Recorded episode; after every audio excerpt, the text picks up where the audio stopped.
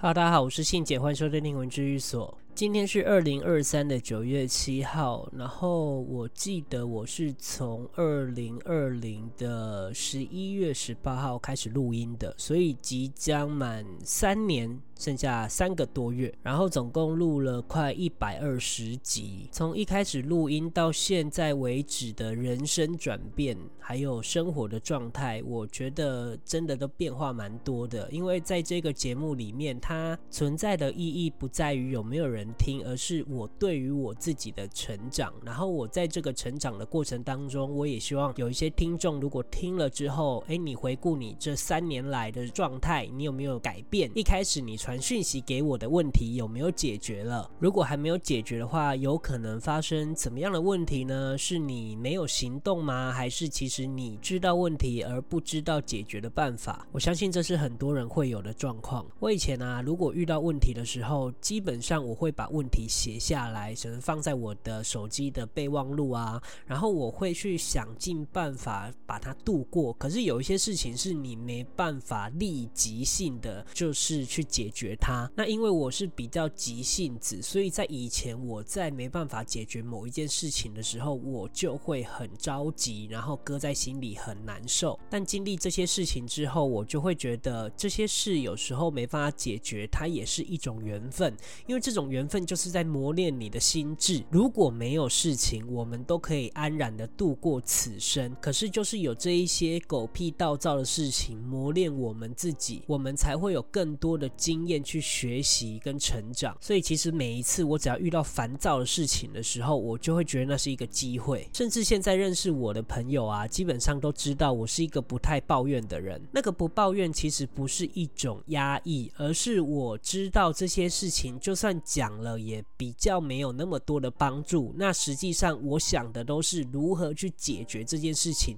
甚至内化自己。诶，我要如何接受这件事？当你心里坦然的。接受某一件烦躁的事情的时候，这件事情再也不会困扰你自己。我举个例子啊，像是我最近冰箱就坏掉了，然后呃，房东帮我订了一台冰箱，然后他订的时候刚好是台风天，所以台风天厂商休息嘛，那他某某就是有规定，就是哎，你二十四小时可以到货，可是你订货的时候的前一天是准备一天，所以基本上是两天到货，可是足足我等了四天，然后在电话中，司机有跟我联系。其实我情绪是有一点小不好，口气也有一点不太好。我现在标准比较高啦，因为我以前就是很容易生气，但我觉得我现在已经好很多了。只不过就是放大呃检视自己的一个部分，我就会觉得哦，我口气可能还是有一点不好。然后当天他送来我家的时候，态度很好，然后看起来是一个四十几岁的大哥，其实算是跟我同辈啦。然后也很谨慎的跟细心的帮我弄好这些东西，那因为他也比较忙嘛，所以他就前往了下一个地方。之后我就打电话，打了一通电话给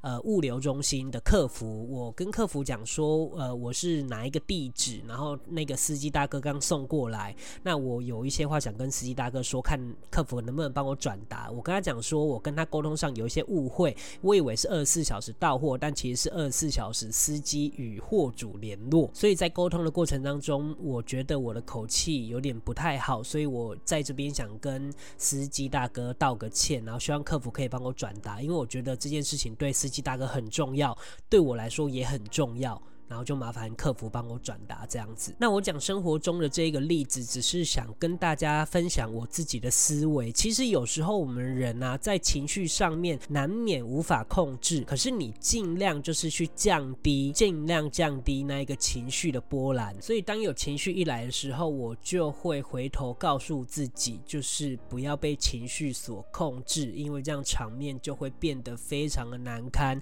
而且事情会变得很难处理，自己心情也会很不愉快。另外啊，我觉得在我们聊这个频道的时候，常常会讲到一些宗教的东西，或者是西方跟东方之间的一些灵性的解释差异。但其实对我而言呢，这些东西它都是存在的，然后它也没有什么排他性。其实我都是很相信的，不管是疗愈啊，或者是其他有的没的宗教，只要是会让自己有所成长。或者是有所顿悟的地方，我都觉得那是一个好的媒介。但为什么我在频道会一直提到处理因果这件事情？其实我们真的看了很多很多，因果这件事情是轮回之中大家都有的共识，不管是任何的宗教，甚至有可能是呃疗愈师的那一些西方的呃理论，他们其实都知道轮回转生这件事情，它其实是夹带着非常多的负能量，所以解决因果其实有点像是在。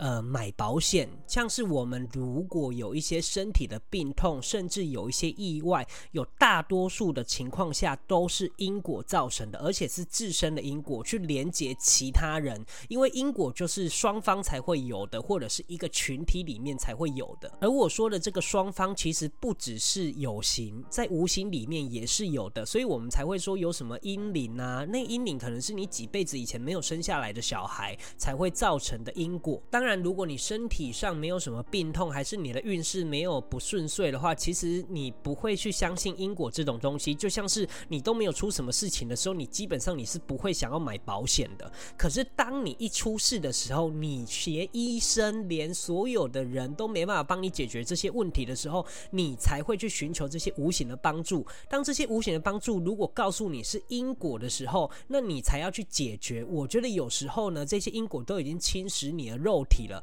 就连医生都说没有办法的时候，那你就要特别注意了，因为有可能你处理因果也没办法让你的肉体回溯到原本健康的样子。当然，也不是说处理因果就是万能。那这个部分呢，我要跟大家来分享一下我自己的一些呃，对于这些灵性东西方差异的一些心得。其实啊，主要就是说，我们处理完这些因果之后，为什么我们有些时候没办法感觉更好？是因为这些处理。的事情，也许因果解决了，但是你有很多的心结，那个心结就是还没有达到一定的能量，就是那个负能量还没有达到一定的极致，它还没办法形成因果的等级所产生出来的心结。而我觉得像疗愈啊，或者是催眠啊这方面的治疗方法，其实都是在引导你把那些心结打开，甚至有可能这些心结必须要透过自己说出来，也。就是比较负能量那些东西说出来之后，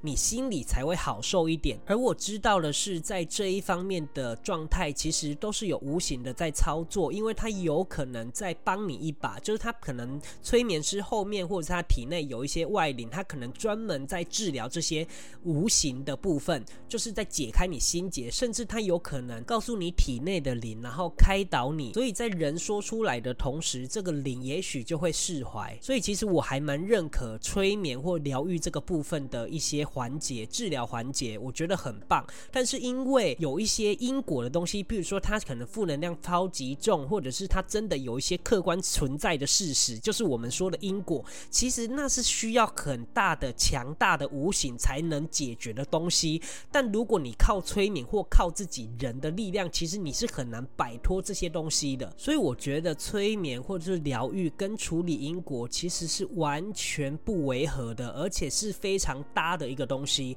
因为你不一定只是学同一套系统，有很多在世界上的一些方法，你可能不要太局限自己只学习同一套，而是去了解各个方法它的利害关系，然后截取它优点的部分，我们可以去把它学习好。诶，也许自己也会提升更多，就是采比较开放式的态度。所以我觉得两者是相辅相成的，而且我自己认为用在。我身上的状态，我个人觉得蛮好的。虽然我还没有去做过疗愈或催眠，但我比较能够反思，因为有一些事情是你自己可以做的时候，其实你不太需要去做这些事。如果你能反思自己，能疗愈自己，当然是最好的方法。而且去诚实的面对心中的一些状态，我觉得这些过程跟经历都会让自己开悟，甚至会让自己长出一些智慧，在面对生活一些。些困境的智慧。所以，不管你有没有心结，我都希望你可以透过任何方法去解开它。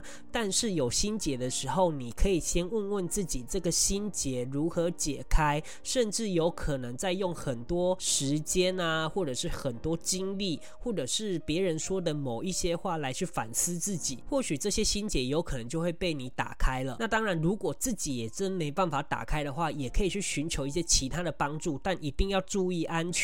然后还有在合理的价格上，一定要去评断，不要像我之前在 IG 贴的，就是你处理一个婴灵要十万，这种金额就已经是可以去出国、去埃及、去南美洲了。拜托，就是这些事情呢，就是你要自己有一个判断力。对，我们可能需要寻求别人的帮助，但一定要在合理跟自己荷包能够承受的部分，一定要去平衡这件事。好的，那最后呢，希望大家家如果心里有心结的话呢，都可以慢慢的打开。但是如果你有心结想跟我讲的话，我也可以听，但我不一定能帮你打开。或许我可以提供你一些我可以提供的建议。好的，那这一集我就分享到这边，谢谢大家收听灵魂治愈所，我是信姐，我们下次见，拜拜。